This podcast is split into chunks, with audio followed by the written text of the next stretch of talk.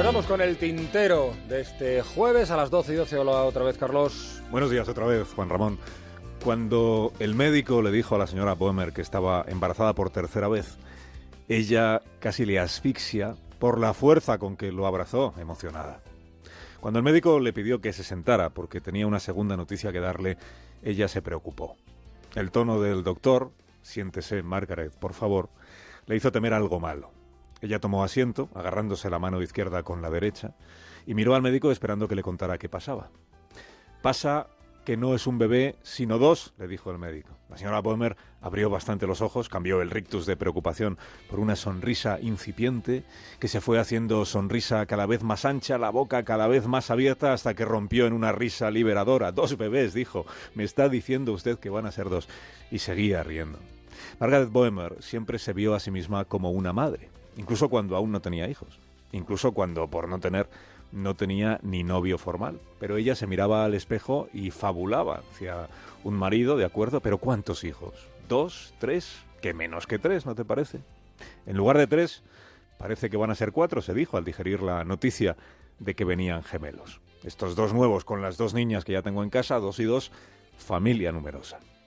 Tres meses después, la señora Boemer, ya con el vientre claramente abultado, acudió a la consulta del doctor para una revisión. Él le hizo unas pruebas, le preguntó si había sentido alguna molestia. Le explicó que el embarazo doble siempre tiene un riesgo porque el útero está diseñado para acoger solo un feto y le dijo, siéntese, Margaret, por favor. Y ella lo hizo, agarrándose con la mano derecha la izquierda. Le preguntó, ¿qué tiene usted que decirme, doctor? Que perdió a uno de sus hijos, Margaret. Dejó de crecer, dejó de latir.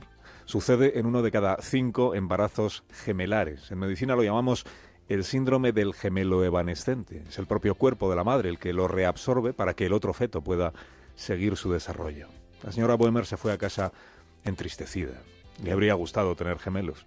Tal vez algún día, pensó, cuando su tercera hija pudiera entenderlo, le contaría de aquel proyecto de hermano que nunca llegó a nacer.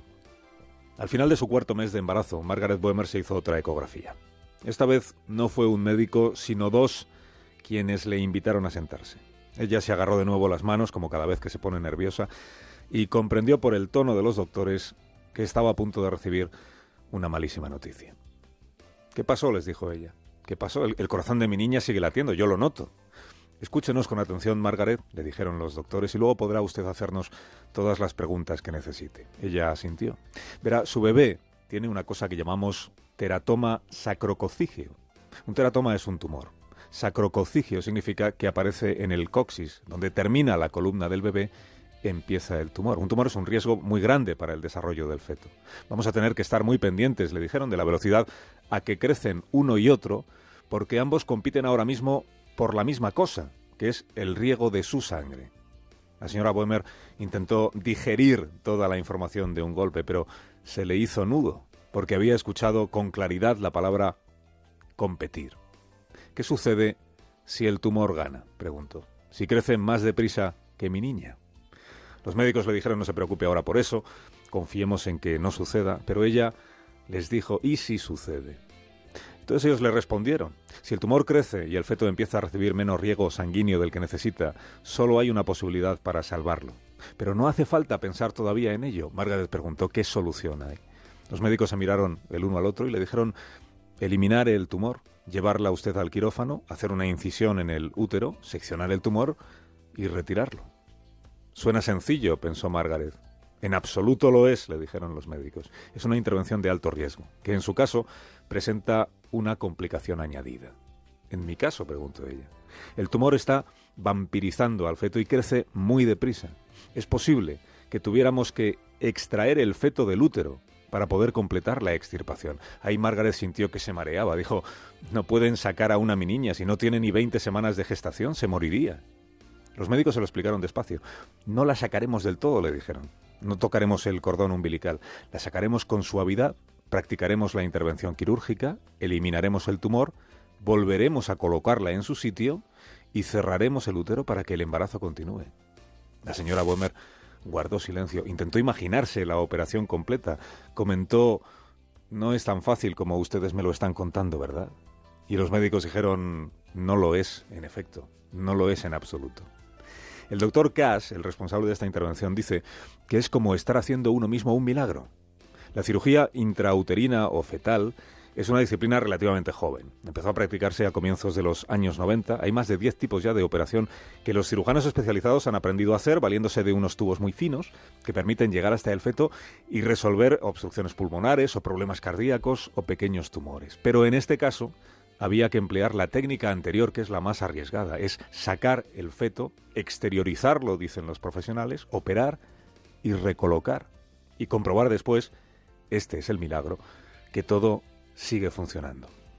Margaret Boehmer cuenta que no dudó una sola vez cuando supo de qué se trataba, que aun entendiendo todos los riesgos, quería intentarlo.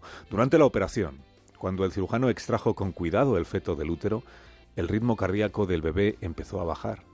El corazón se resentía, bajó tanto que llegaron a detenerse los latidos. Fue el peor momento de todos, cuando temieron que el maldito tumor les ganara la partida. Cuando lograron revertir la situación y volvieron a sentir las pulsaciones, los médicos respiraron hondo, terminaron su trabajo, suturaron y confiaron en no haber cometido ningún error.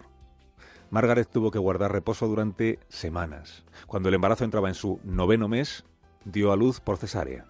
A su niña, que entonces ya tuvo nombre, la llamó Laine Lee, tuvieron que volver a operar la recién nacida para terminar de quitarle restos del tumor que a punto estuvo de matarla.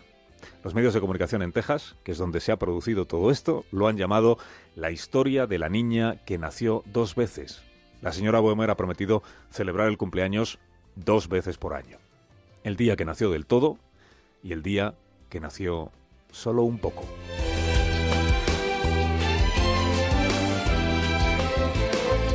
Gracias, eh, Carlos. Hasta mañana a las 6.